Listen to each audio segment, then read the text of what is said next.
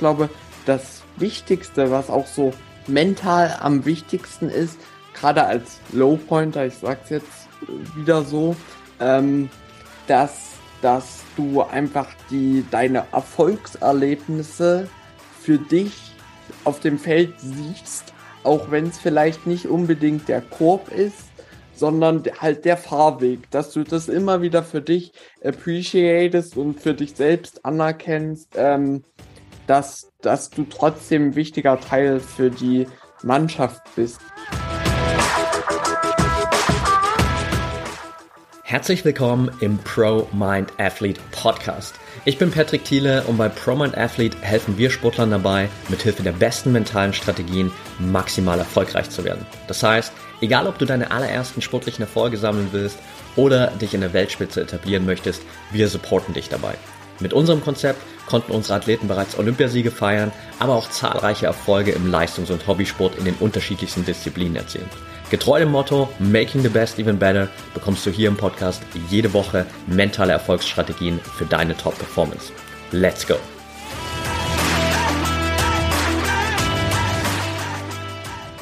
Welcome back hier im ProMind Athlete Podcast. Heute mit Max Dietrich. Schön, dass du dabei bist, Max. Danke, dass ich da sein darf. Freue ich mich drauf. Danke, Patrick.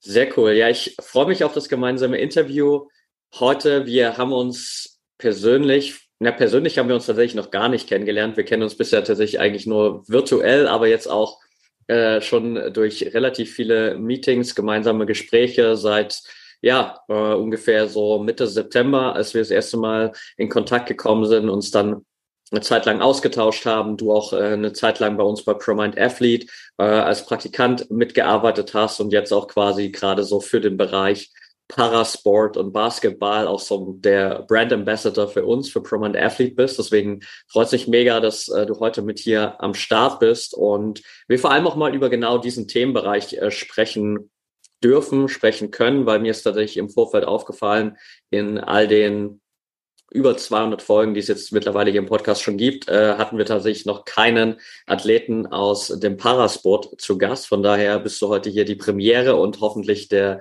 erste für viele, viele weitere, die da noch kommen. Von daher, ja, würde ich sagen, lass uns direkt reinstarten mit fünf kurzen Fragen, damit die Zuhörer dich ein bisschen besser kennenlernen. Bist du ready? Ja. Okay, dann Frage Nummer eins, deine Sportart. Rollstuhlbasketball. Nummer zwei, dein bisher größter Erfolg. Die Aufnahme in äh, eine Mannschaft, in, die im Ligabetrieb spielt. Mhm. Sehr cool. Dein nächstes großes Ziel als Athlet? Die ähm, den Schritt in den Profes professionellen, ich sage es jetzt mal in Anführungsstrichen, Rollstuhlbasketball zu gehen, können wir gerne ähm, dann noch drauf eingehen. Mhm, sehr gern. Dein sportliches Vorbild, gibt es da jemanden? Es gibt, es gibt viele. Es gibt äh, sehr, sehr viele. Ähm, ich würde jetzt erstmal sagen, klassisch Dirk Nowitzki. Ähm, Im Rollstuhlbasketball gibt es, wie gesagt, viele, viele die mich auch selber trainiert haben. Ähm, auch mhm. da können wir gerne noch drauf eingehen. Okay. Vorletzte Frage. Eine Sache, für die du gerade besonders dankbar bist? Ähm, das, tatsächlich, dass äh, die Welt immer digitaler wird. Mhm. Spannend. Und die letzte Frage, auf einer Skala von 1 bis 10, wie wichtig ist der Kopf für deinen Erfolg, Max? Zehn. Okay, alright. Dann äh, danke dir schon mal für das äh, kurze Intro hier. Du hast auf jeden Fall ein paar Punkte angesprochen, wo wir nochmal so ein bisschen reingehen können und werden auf jeden Fall. Lass uns gerne aber erstmal so ein bisschen quasi das Feld von hinten aufrollen sozusagen. Wie bist du persönlich überhaupt zum Rollstuhlbasketball gekommen? Ähm, tatsächlich ähm, habe ich, glaube ich, wie ähm, jeder, jeder äh, kleine Junge hier in Deutschland ähm, mit Fußball angefangen, ähm, stand dann mit dem, oder ich habe mit Fußball angefangen, ich stand äh, mit dem Rollstuhl dann ganz klassisch im Tor. ähm, mit meinen äh, Jungs in der Grundschule und das äh, wurde dann aber natürlich schwierig, weil dann wurden die Bälle höher geschossen, wurde da nicht mehr so eine Rücksicht drauf genommen und dann hat man, haben wir, habe ich gemeinsam mit meinen Eltern natürlich geschaut oder vorzugsweise meine Eltern haben erstmal für mich geschaut. In dem Alter ist man ja noch nicht so, dass man selber da jetzt so die Initiative ergreift. Also ich war immer sportbegeistert, aber ähm, den, den Weg musste man natürlich da noch äh, zusammengehen und äh, dann hat man geguckt, äh, was geht überhaupt, was äh, sind auch für regionale Angebote und ähm, Gott sei Dank hatte ähm, Halle dort äh, eine Möglichkeit quasi eine Rollstuhl-Basketballmannschaft anzubieten, die in einem hallischen Unfallkrankenhaus damals beheimatet war. Ähm, das war eine Basketballmannschaft, die sich überwiegend aus Querschnitten ähm, quasi, man sagt auch rekrutiert hat, ähm, mhm. auch wenn das vielleicht ein bisschen makaber klingt, war aber tatsächlich so. Ähm, und das war eine Männermannschaft und äh, da konnte ich dann immer mal ähm, teilnehmen, genau.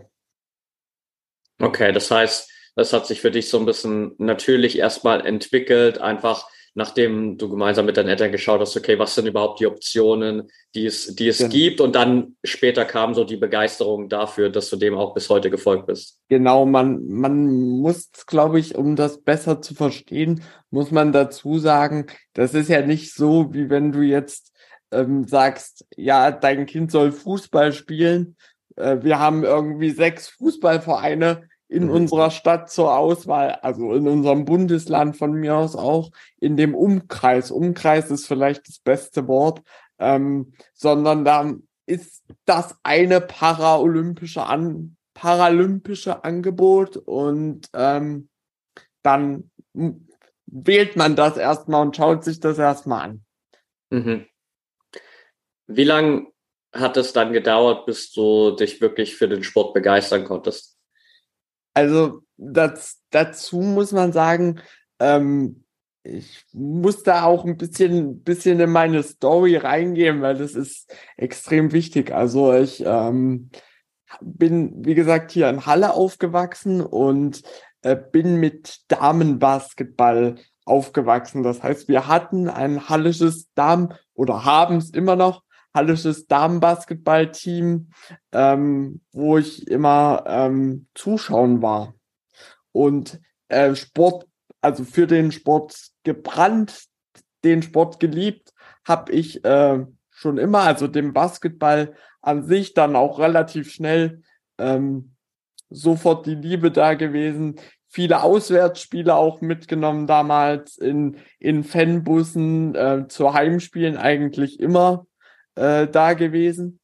Ähm, und dann 2011 habe ich so ähm, das ähm, selber gestartet, habe ich mit Rollstuhlbasketball gestartet. Es war aber so, ich habe es ja gerade schon äh, gesagt, das war eine Männermannschaft und ich war damals 2011, ich bin 2000 geboren, war halt elf und äh, da hast du natürlich körperlich ähm, auch einfach noch deutliche Defizite. Bei mhm. mir, mir kommt natürlich noch die neurologische Grunderkrankung dazu, eine Spastik.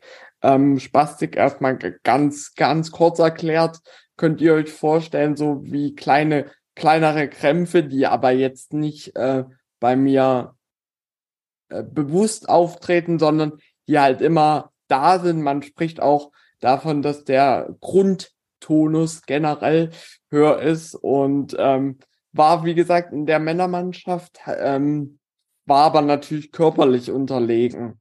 Und auf der Position, wo ich jetzt spiele und auch mit der Klassifizierung im Rollstuhlbasketball gibt es ein Punktesystem, was für Gerechtigkeit sorgt, sage ich mal, mhm. ähm, gelte ich als relativ hoch, ähm, äh, relativ doll eingeschränkter Spieler und relativ niedrig bepunkteter Spieler. Mhm. Ähm, auch aufgrund der körperlichen Defizite äh, zu den anderen. Und mit elf hatte ich auch noch nicht die Oberarmmuskulatur, die Kraft im Oberkörper, den äh, Korb zu treffen. Äh, Rollstuhlbasketball ist aber sehr facettenreich und ähm, heute ist es auch hauptsächlich meine Aufgabe, Blöcke zu stellen, ähm, gut zu verteidigen und da hart zu arbeiten.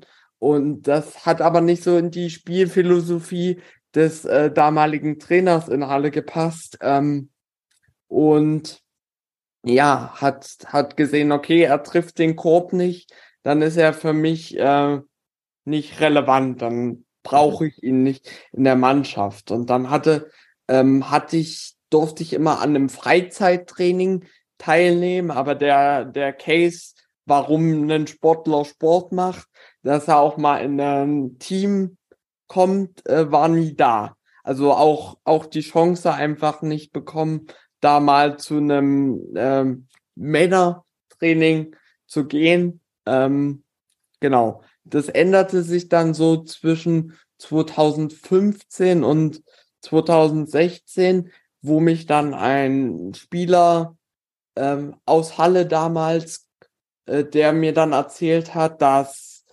Erfurt Elksleben eine Art ähm, Probetag für Kinder anbietet. Und ähm, das war so ein bisschen mein Glück, weil ähm, ich bin dann mit meiner Mutter nach Elksleben gefahren und ähm, Rollstuhlbasketball ähm, ist eine absolute Randsportart, muss man, muss man ganz klar so sagen. Ähm, bist du gewöhnt in alten Schulsporthallen. Mhm. Und Elksleben, äh, was in der Nähe von Erfurt ist, hatte aber absolut Traumbedingungen. Die hatten also eine, eine kleine Halle, wo richtig Parkett drin war und äh, Fitnessstudio angegliedert und die Halle obendrauf, also ist zweistöckig und war dann dort und das war natürlich für mich der absolute, also es war der absolute Traum, weil man war sofort in so einer Big Umgebung. Ich bin erstmal vom Glauben abgefallen, weil ich war, ich war diese, diese Bedingungen, die da vorgeherrscht haben, absolut äh, nicht gewöhnt und ähm, ja, hab den, den Tag natürlich mit meiner ganzen Energie und Freude aufgenommen und ähm, habe mich da absolut wohlgefühlt. Also es gab dann auch relativ schnell, ähm, ja, wie das bei so Sportveranstaltungen ist, gab es zum Mittagessen Nudeln und man unterhält sich äh, mit den Leuten und äh, der, der Manager auch ähm, hat dann relativ schnell gefragt, ja, ich meine, wenn ihr euch das vorstellen könnt, ähm, wir haben hier ähm, wirklich auch eine Kids-Mannschaft, äh, dann, dann, dann kommt doch einfach mal rum. Und so hat es dann angefangen, dass wir wirklich äh, kontinuierlich während meiner Schulzeit äh, von Halle immer mindestens einmal die Woche nach Elksleben äh, gefahren sind äh, und ich dort trainieren konnte und auch eine Chance bekommen habe. Genau. Und ähm, dann aber da kommen wir vielleicht gleich noch zu, haben sich aus diesem Jugendprogramm äh, der Gedanke entwickelt, ähm, mit der Prämisse, wir geben der Jugend eine Chance, eine, eine, ähm, genau, eine Mannschaft in der Oberliga aufzumachen. Vierte Liga ist das in, im Rollstuhlbasketball. Mhm. Super spannend. Danke dir auf jeden Fall für die Offenheit und für die, für die Erläuterung auch so diesen ganzen Weg mal zu sehen. Und ich glaube auch super wichtig, äh, kommen wir sicherlich auch später noch mal ein bisschen dazu, für die anderen Zuhörer hier zu sehen, vor allem auch für die anderen, äh, nicht zu sehen, zu hören, für die anderen äh, auch mal wahrzunehmen, wie wenig Auswahl es natürlich aktuell noch für Sportler in so Randsportarten und vor allem auch so Parasportarten einfach gibt, dass du eben nicht sagen kannst, so hey, okay, weil wenn ich mich zum Beispiel dran erinnere, ich bin auch auf einem Dorf aufgewachsen, da gab es 300 Einwohner, aber es gab trotzdem im Umkreis, wenn ich mal so sage, naja, 15, 20 Kilometer Umkreis, hätte ich mindestens fünf, sechs verschiedene Fußballvereine zur Auswahl gehabt. Und äh, da ist natürlich das Angebot viel, viel größer und die Optionen viel, viel größer, um da auch wirklich äh, einfach so dem nachzugehen, was man, was man liebt. Auf der anderen Seite hast du natürlich so für dich offensichtlich, äh, so habe ich dich zumindest bisher erlebt, äh, dadurch, dass es nicht viel Auswahl gab, aber trotzdem was gefunden, was du sportlich auf jeden Fall liebst, oder? Ja, absolut. Also ähm, auch aufgrund, ähm, also es gibt natürlich im Alltag ähm, mit einer Behinderung einfach bestimmte Barrieren und auch bestimmte Herausforderungen, mit denen man sich ähm, immer wieder auseinandersetzen muss, auch im Alltag. Ähm, einfach ganz normale Sachen. Also ähm, wenn, wenn ich ähm, rausgehen will oder mich mit Freunden treffen will, muss die Strecke vorher explizit geplant werden oder es muss auch mal äh, ein anderes Lokal gefunden werden, weil es eben nicht barrierefrei ist. Alles solche, solche kleineren Sachen. Ähm, und beim, beim Rollstuhlbasketball ist das für mich einfach nicht relevant. Da bin ich einfach, äh, klingt jetzt auch wieder sehr klischeehaft, aber da bin ich nicht Max der Rollstuhlfahrer, da bin ich äh, Max der Sportler, ähm, um noch genauer zu werden, halt Max der Rollstuhlbasketballer. Und das ist äh, nicht relevant, ob da jetzt eine Stufe ist oder äh, ich ähm, an den und den Ort nicht komme. Mhm. Super wertvoll natürlich auf jeden Fall, so einen Raum zu haben, wo du dich einfach so, so entfalten kannst und äh, einfach so die ja, Limitierungen des Alltags da, da auch nicht da sind. Jetzt hast du eingangs schon äh, gesagt, dass natürlich ähm, auch der, der Weg für dich dann weiterging, beziehungsweise jetzt aktuell spielst du in der zweiten Mannschaft, richtig, bei den äh, Thuringia Bulls, äh, genau, soweit genau. ich das äh, weiß. Genau. Wie, wie bist du da hingekommen? Lass uns vielleicht den, den Step nochmal, sag ich mal, kom komplett machen, damit wir so die Story einmal haben. Genau, also du hast es richtig gesagt, ich spiele aktuell bei den Thuringia Bulls in der Regionalliga Ost, ist quasi die dritthöchste Spielklasse und ist dann nochmal unterteilt in Süd, West, Nord. Mhm. Ähm, genau, und äh, der der Weg, ich habe es ja gerade schon ein bisschen angerissen, ähm, war so, wie gesagt, ich habe immer hart auch gearbeitet schon, aber es war nie so wirklich das Ziel, was ich, weil ich ja nicht wusste, werde ich jetzt in eine Mannschaft aufgenommen oder nicht. Also dieses, mir hat so dieses Licht am Ende des Tunnels gefehlt, okay, dafür, ein Sportler sagt immer, dafür mache ich das. Mhm. Ähm, und klar, ich habe diesen Sport geliebt und bin gerne zum Training gegangen, aber ich, dieser Ehrgeiz als Sportler kommt ja dann, wenn du, wenn du ein Ziel hast und auch weißt, wofür du jetzt äh, mittags irgendwie noch Gewichte stemmen kannst, sollst, darfst, wie auch immer. Ähm, und das ging dann so los, dass ich, wie gesagt, in dieser Kindermannschaft gespielt habe und wir dann, ich weiß es jetzt gar nicht mehr, ich glaube 2017 haben wir haben wir eine Mail bekommen oder wie gesagt war ja ich war ja nicht volljährig, deswegen lief das lief das viel über die Eltern, haben unsere Eltern dann in diesen Chat dieser Kindergruppe eine Mail bekommen mit dieser Überschrift äh, wir geben der Jugend eine Chance. Und ich weiß es noch wie heute, ich war, ähm, ich war, es war abends, ich war also ähm, im Bad und meine Mutter kam hinter mit, äh, mit äh, ja, ihrem, ihrem technischen Gerät, sag ich mal, und hat gesagt, ja, ich habe vom, vom Verein diese E-Mail bekommen und und ich hab nat wollte natürlich wissen, was drin steht.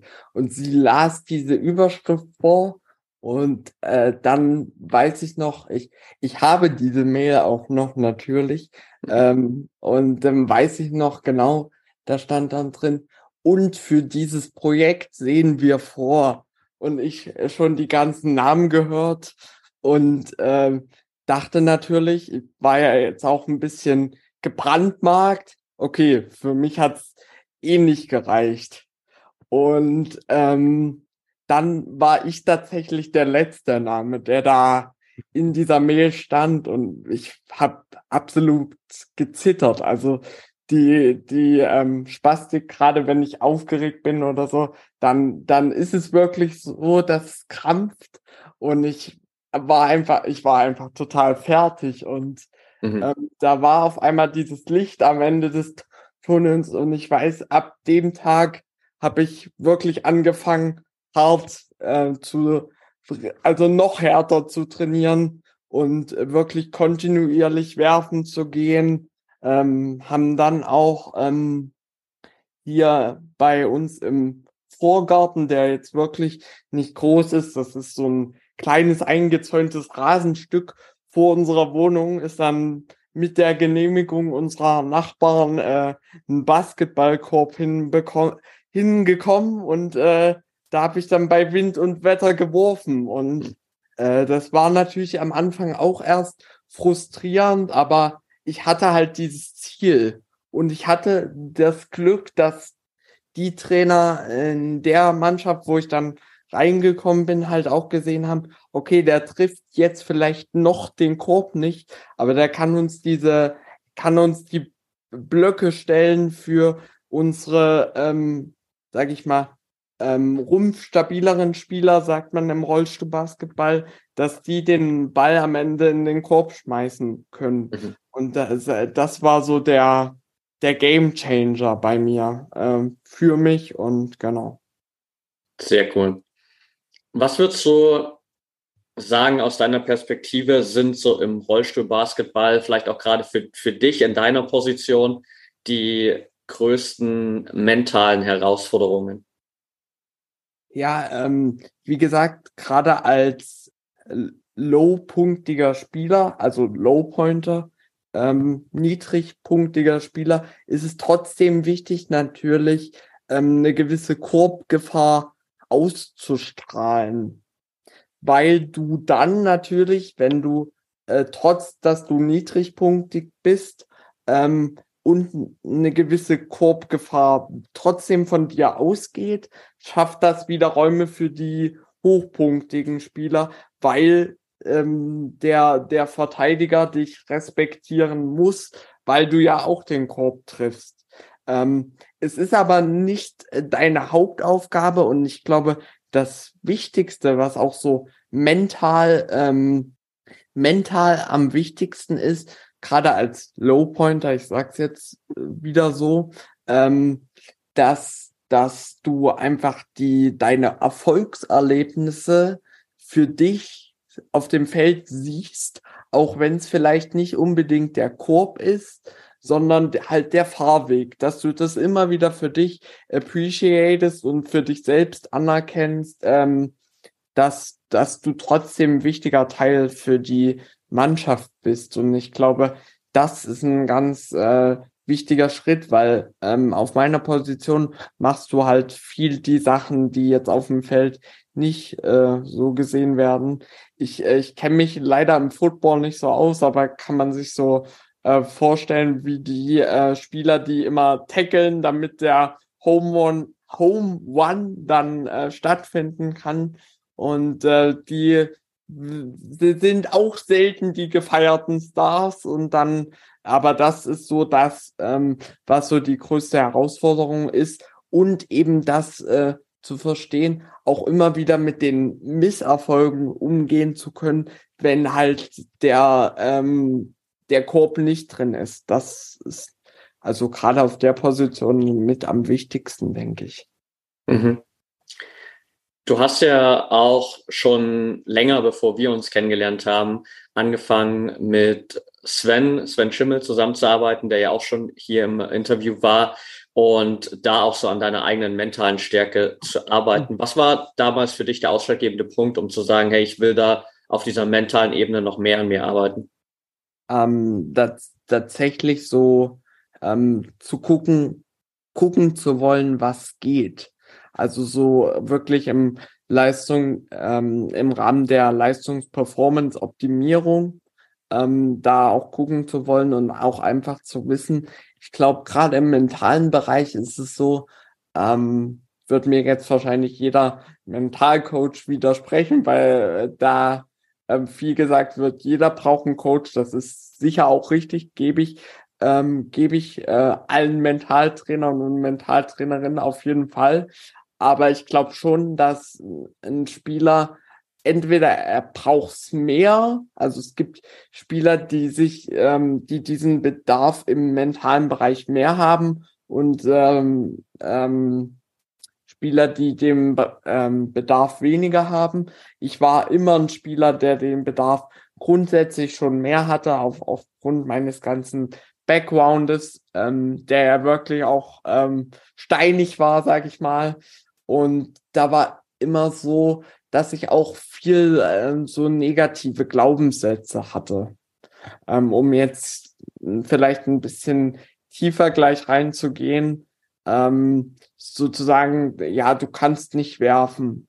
Du, mhm. du, du bist nicht, du bist nicht stark genug, weil ähm, mit, mit elf oder so hatte ich, wie gesagt, auch noch nicht die Muskulatur, die ich jetzt habe. Du bist nicht stark genug. Du kannst das nicht. Du kannst das nicht. Und um da irgendwie zu gucken, dass man da rauskommt und ich kam auch aus einer schwierigen Phase und ähm, ja, habe ja aber immer diesen die, oder ordne auch viel diesem Rollstuhlbasketball unter und wusste immer, dass es im Bereich Sportpsychologie, Mentaltraining, dass es immer mehr im Kommen ist. Und dann war so der ähm, Key, Key Point, denke ich, der Wendepunkt, ähm, dass ein Spieler, der damals mit Sven zusammengearbeitet hat, da hat ähm, Sven seinen blauen Haken bekommen und äh, er hat das geteilt und wie gesagt, absolut, ich bin absolut Rollstuhl Basketball begeistert und das war auch äh, jemand, der was aufge ausgestrahlt hat. Also da hast du dir auch die Stories genau angeguckt und dann war ich so,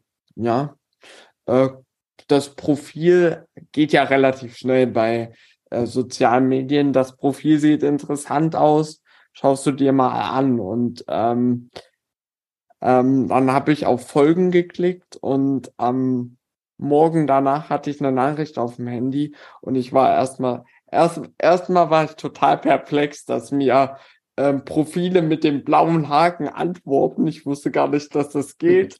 ähm, ähm, genau, und äh, hatte dann eine Nachricht auf meinem Handy und ähm, Sven und ich waren dann relativ schnell ins Gespräch ähm, gekommen und hatten viel telefoniert und ähm, ja, war, war für uns beide interessant und ich äh, habe dann viel mit meinen Eltern gesprochen und habe gesagt, boah, ich und wie gesagt, die wussten ja auch, ähm, dass dass bei mir der Bedarf, sag ich mal, da ist. Es war also auch viel immer den ähm, viel so die Idee, mal mit einem Psychologen zu sprechen, unabhängig vom Sport, einfach aufgrund ähm, des Backgroundes. Aber das wollte ich nie. Und ähm, ich weiß auch genau, warum ich das nicht wollte, weil da wäre ich wieder Max der Rollstuhlfahrer gewesen. Mhm. Und ich wusste aber, dass, also Sven kam aus der sportlichen Schiene, wir hatten uns relativ schnell ähm, unterhalten und äh, ich habe dann gesagt, ja, pass auf, ich habe da was, was ähm, gefunden, lass uns das mal anschauen, weil für mich war das dann sofort interessant, weil ich wusste, okay, ich will in dem Bereich, prinzipiell bin ich sehr offen, rede viel mit Menschen, höre mir auch viel an, aber dieses ähm, reine Psychologe, das wollte ich nicht, weil eben ich nicht in diese Rolle. Aber ich dachte in Verbindung mit Sport und so Richtung Performance-Optimierung, das ist ganz cool, das bringt dich weiter. Und ja, dann kamen wir relativ schnell in Austausch und haben uns dann für eine erste Zusammenarbeit entschieden und arbeiten auch momentan immer weiter zusammen. Und ich muss sagen, wahnsinnige Entwicklung auch einfach ähm, gemacht. Und ich glaube, die Entwicklung hätte ich auch und da muss ich auch nochmal an der Stelle jetzt ein großes Lob an ihn und auch an seinen ganzen Background äh, aussprechen. Macht er da auch viel mit seiner Frau zusammen, die auch eine wahnsinnige Expertise da besitzt in dem Bereich. Ähm, da ohne, ohne die beiden, ohne diesen Background von Sven und den Rückhalt wäre das auch nicht möglich gewesen, diese Entwicklung zu machen. Sehr cool.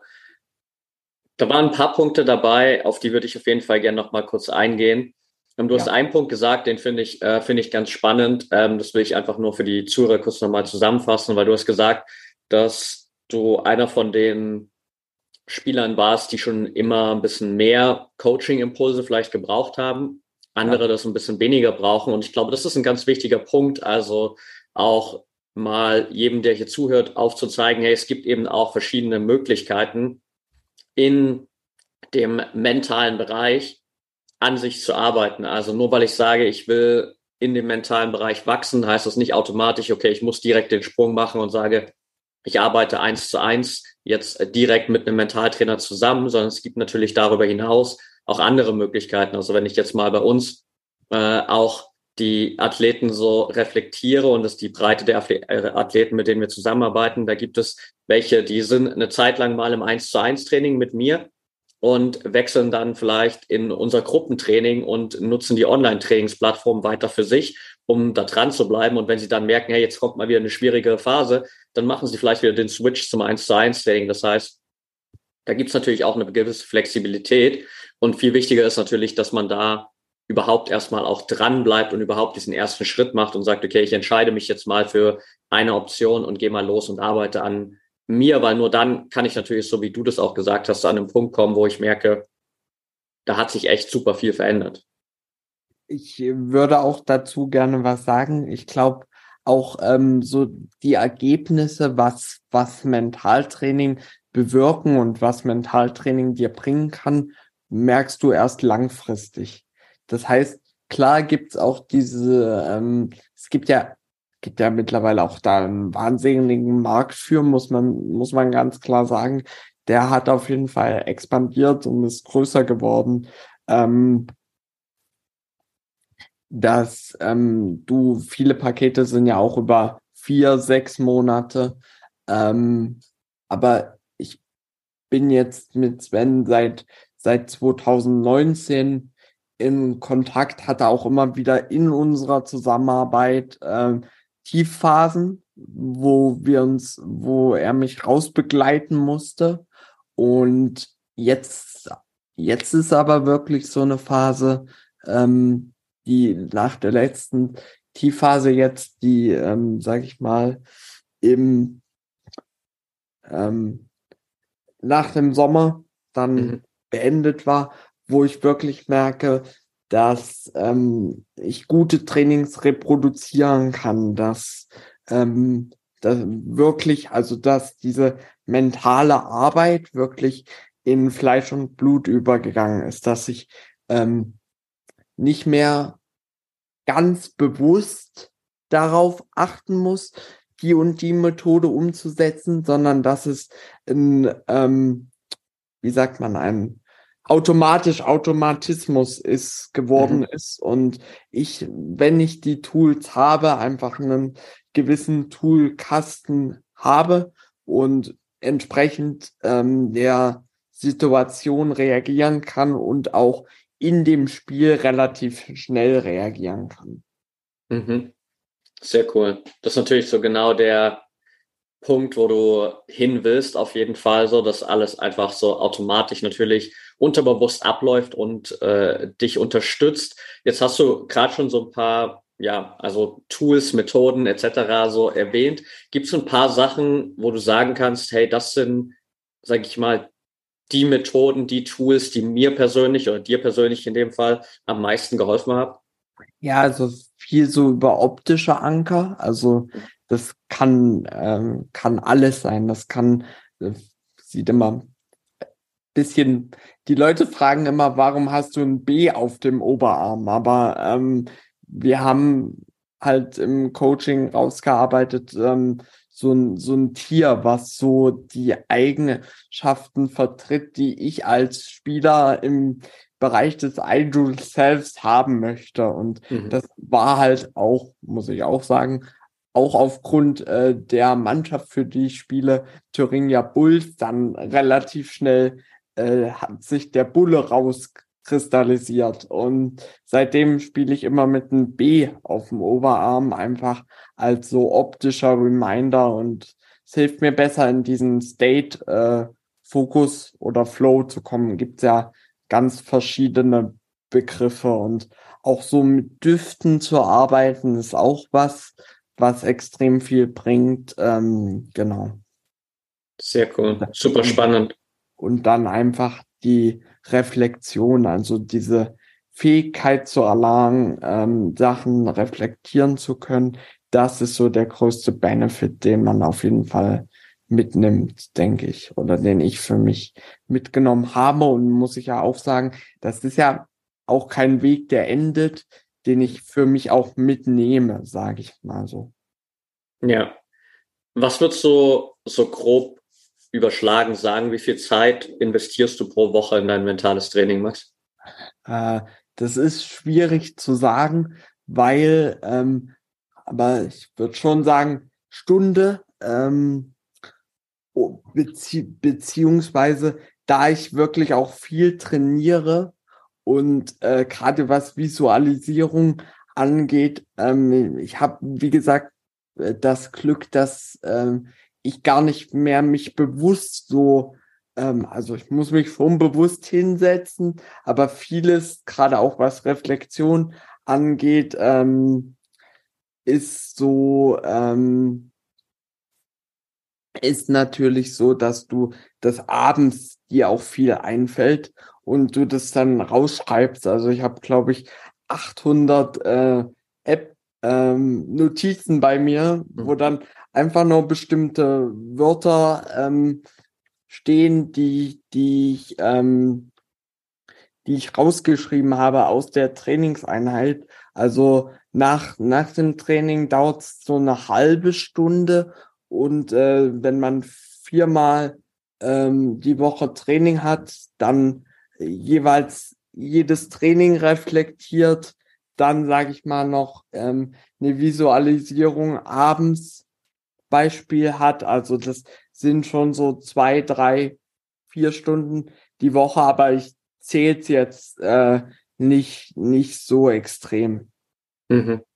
Ja, aber es ist ein super spannender Einblick und glaube ich auch für viele andere ein sehr gutes Vergleichskriterium. Vor allem den Part mit der Selbstreflexion finde ich super wertvoll, weil es eben nicht immer nur darum geht, eine aktive mentale Trainingseinheit zu machen, wie beispielsweise mit der Visualisierung hast du angesprochen, sind natürlich alles super wichtige und wertvolle Übungen, aber gerade diese Selbstreflexion nach der Trainingseinheit, die einfach die Zeit zu nehmen, 30 Minuten lang deine Trainingseinheit zu reflektieren, einfach ein paar Gedanken zu machen, ist so wertvoll, weil du dadurch natürlich immer wieder neue Dinge lernen kannst, weil du immer wieder siehst, okay, wo mache ich Fortschritte, wo entwickle ich mich weiter, was sind noch äh, Entwicklungspotenziale, die ich habe. Und das schärft halt natürlich auch deine, deine Wahrnehmung unglaublich, so dass du dir viel bewusster wirst, okay, wie verhalte ich mich eigentlich im Training, wie ist meine Performance gerade, wie ist mein mentaler State gerade und dadurch kannst du natürlich schon unglaublich viel anpassen, auch in dem Moment.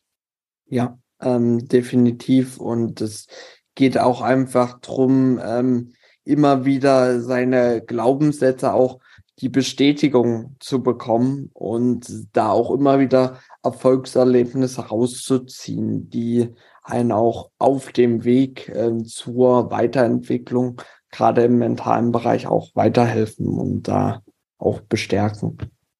Mhm. Wo siehst du dich selbst in Zukunft sportlich noch? Also gehen wir mal davon aus, du entwickelst dich sportlich, mental genauso weiter, wie du dir das vorstellst. Wo führt dich dein Weg dann noch hin, Max? Also ich habe es ja anfangs schon gesagt, also dass das große sportliche Ziel, für das ich jetzt gerade, was, was sie jetzt gerade vor Augen ist, aber einfach diesen Weg in den noch ähm, wettkampforientierteren. Im, Im Englischen gibt es einen schönen Begriff competitive, in dem mhm. competitive äh, Rollstuhlbasketball zu gehen. Das wäre so das große Ziel und ähm, genau einfach ähm, doch ich glaube ich kann schön ähm, schön auch ähm, beschreiben ähm, an dem Punkt zu kommen wo ich für mich selber sagen kann weil wie gesagt im, ähm, im Behindertensport klingt immer doof ähm, im Rollstuhlsport paralympischen Sport ist es schwierig, Profi zu sein, aber so in den Bereich zu kommen, wo ich äh, für mich selber sagen kann, ich bin Profi, dann äh, das wäre so mein Ziel und das könnte ich so ab äh, zweite Liga sagen. Das ist jetzt noch eine Liga. Ähm, genau, das ist so das Ziel, was auf jeden Fall gerade im Fokus ist und alles, was dann danach kommt, nach diesem Punkt, wo ich für mich selber sagen kann, ich wäre Profi, das wäre dann Zugabe. Da muss man dann mal schauen, wie man dann auch mental damit umgeht. Mhm. Okay, alright. Ich habe noch zwei Fragen für dich, Max. Frage Nummer eins, einfach weil es mich persönlich interessiert und ich ähm, ja ganz ehrlich zugeben muss, dass ich nicht den so verbandsmäßigen Einblick auch in den Rollstuhlbasketball habe, ähm, auch nicht ganz so viel, noch nicht in den Parasport generell. Was müsste deiner Meinung nach passieren, damit du vielleicht auch vor allem ähm, im Rollstuhlbasketball oder generell der Rollstuhlbasketball in Deutschland mehr Möglichkeiten und mehr Aufmerksamkeit bekommt, beziehungsweise einfach auch professioneller aufgestellt ist? Ähm, also ich, ich lebe ja nun wirklich in dieser Bubble, gerade auch Rollstuhl, Basketball und ich muss sagen, was, was die Sportler und Sportlerinnen da ähm, Tag für Tag machen, ist Wahnsinn. Also mein Trainer, vielleicht auch so mein erster großer, großer Förderer, ähm, ist einer der besten Rollstuhlbasketballer äh, der Welt, Alex mhm. Halowski, und ähm, muss halt noch ähm, 35 Stunden arbeiten gehen und trainiert zweimal am Tag. Da werden halt äh, morgens um halb sechs ähm, Schüsse genommen und Würfe genommen. Ähm, man muss aber leider sagen, dass gerade um dann ähm, an die Erfolge ranzukommen international, gibt Länder, die das besser lösen, äh, Großbritannien zum Beispiel, wo es Trainingszentren gibt, wo die Sportförderung, die auch angehoben wurde jetzt schon, muss man auch sagen, ähm, auch deutlich höher ist, wo es wirklich professionelle Athleten sind, dass die davon leben können. Aber das muss einfach äh, kontinuierlich breiter aufgestellt werden, weil der Behindertensport im Allgemeinen, da beziehe ich mich jetzt mal komplett auf den Behindertensport, verdient es Profis zu haben. Äh, diese, diese Leistung verdient es, sich äh, professionell nennen zu dürfen. Und klar, es ist immer eine Geldfrage, also muss man einfach klar sagen, ähm, vieles hängt damit zusammen. Und ich glaube, dass einfach die Förderung äh, da wichtig wäre. Und ähm, ich, ich glaube, das, das große sportliche Ziel, und das hat nicht nur der Behindertensport ähm, das Problem hier in Deutschland, sondern auch viele, viele andere Sportarten von ähm, Menschen, die keine Behinderung äh, haben, also beispielsweise Handball oder Schwimmen, die auch ein wahnsinniges Trainingspensum haben, aber von dem Sport nicht leben können.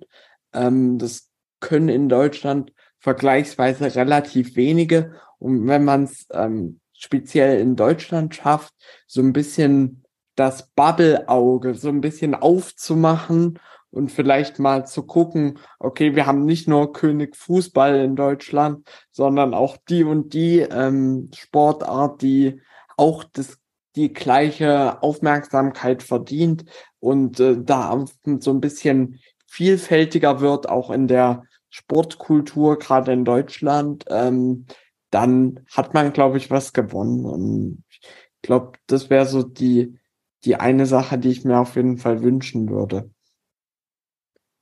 Mega gut. Also ich glaube, dass äh, definitiv natürlich noch ganz, ganz viel Potenzial dahinter und ganz wichtig, das ist, glaube ich, ein Punkt, den du gerade erwähnt hast, den viele in der Außenwahrnehmung immer ein bisschen vergessen, glaube ich, oder der eigentlich ganz oft untergeht, ist so dieses, wie viel wird investiert für den Sport im Vergleich zu dem, was es für Möglichkeiten gibt oder wie viel an Förderung vielleicht dafür da ist. Denn ich habe vor drei, vier Monaten oder im, im, Sommer 2022 haben wir eine Zeit lang mit dem Parakanu-Verband zusammengearbeitet, haben die Athleten damals auf die Weltmeisterschaft vorbereitet und jetzt auch durch unseren Kontakt habe ich ja auch ein bisschen mehr Einblick bekommen in das, was du machst oder auch in so deinen Trainingsrhythmus etc. Und wenn man das halt mit anderen Athleten vergleicht, dann kann man halt jetzt nicht sagen, okay, im Parasport wird weniger trainiert, deswegen müssen die weniger Förderung bekommen, sondern es ist definitiv nicht der Fall, sondern es, wie du gerade auch von äh, deinem, deinem Trainer so das angesprochen hast, so da wird genauso viel trainiert, ähm, plus einen 35-Stunden-Job, um irgendwie dann das eigene Leben finanzieren zu können. Und äh, was du, was sind wir jetzt wieder beim Behindertensport, ähm, aber da musst du, musst du halt auch sehen, die Materialkosten, die Kosten, damit du deinen Sport machen darfst, äh, machen kannst auf einem relativ hohen Niveau, die kommen ja auch noch dazu. Und äh, das sind, jetzt nehme ich wieder den Fußball als Beispiel, ähm, das sind halt nicht ein paar Fußballschuhe, sondern das ist dann zum Beispiel ein kompletter Rollstuhl, der, sag ich mal, ab 4000 Euro aufwärts ist. Und 4000 Euro sind noch die ganz günstigen Modelle, wo keiner im professionellen Bereich oder auch im ambitionierten Bereich äh, auf dem Weg in dem professionellen Bereich mit dem Willen, äh, wo keiner damit spielt. Also das mhm. äh, geht geht los, dass du 6000 Euro für einen für einen angepassten Sportstuhl brauchst, ähm, der dann, wenn es wirklich soweit kommt, dass du dass du mit Sportstühlen zusätzlich zu deinem Stuhl fliegen musst. Äh, das kommt alles dazu und ähm, das darf auch nicht vergessen werden. Also da muss ähm, da muss einfach was passieren, weil gerade auch mit Corona ähm, wir brauchen diese Vielfältigkeit äh, auch im Bereich der Förderung des Sportes im Allgemeinen. Ja, safe. Das ist, glaube ich, ein sehr, sehr gutes und wichtiges äh, Statement. Von daher, lass uns gerne zur letzten Frage kommen. Und äh, das ist so meine Standardfrage, die ich allen Interviewgästen hier immer stelle. Denn letztendlich, egal ob äh, Rollstuhlbasketball, Fußball, alle anderen Sportarten, nach außen hin wird natürlich alles immer im Sport an Erfolg gemessen und ob du Teil einer Profimannschaft bist, ob du wirklich es schaffst, bis das Ganze oben hängt, einfach sehr, sehr viel von deinen eigenen Erfolgen auch ab oder wird zumindest viel in der Außenwahrnehmung daran festgemacht. Dennoch bedeutet Erfolg natürlich für jeden Athleten, für jede Athletin was anderes. Was bedeutet Erfolg für dich, Max? Schöne Frage. Muss ich, glaube ich, kurz äh, drüber nachdenken. Aber ähm, wenn du, wenn du so ein gewisses Gefühl der Leichtigkeit entwickelst und äh, straight äh, deinen Weg gehen kannst, ohne dass dich ähm, äußere Einflüsse, um jetzt mal im mentalen Bereich zu bleiben, abhalten, ohne dass sie dich ausbremsen, ohne dass du dich in Rollen begibst, ähm, die dich nicht weiterbringen. Ähm, da, dass du dann deinen Weg gehst, ohne dass da große Phasen entstehen, wo du, wo du stehen bleibst. Das ist, denke ich, Erfolg. Mhm. Sehr cool. Danke dir fürs Teilen. Für diejenigen unter den Zuhörern, die Bock haben, vielleicht so ein bisschen auch deinen Weg weiter zu verfolgen in die zweite Liga und vielleicht auch noch darüber hinaus im besten Fall.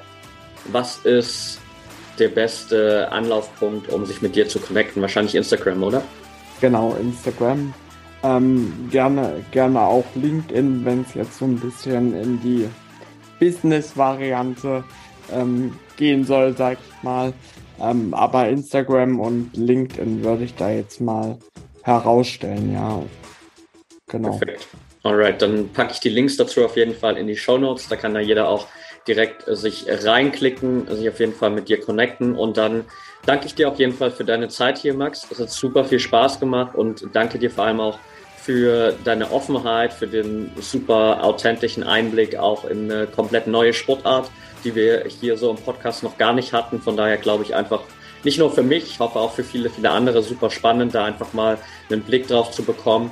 Und ich glaube, auch rein aus der mentalen Perspektive können wir hier zum Schluss definitiv nochmal festhalten, dass du völlig unabhängig von der Sportart, völlig unabhängig von deinem Background ein echtes Vorbild unter vielen Athleten bist, weil du einfach schon auf dieser mentalen Ebene unglaublich viel investierst, unglaublich viel gewachsen bist, dir bewusst bist, was es für ein großer Bestandteil ist für deinen Erfolg und daher auch weiterhin unglaublich viel tust, um da dran zu bleiben. Also von daher danke dir, dass du dabei warst und äh, hier all deine ja, Inputs geteilt hast.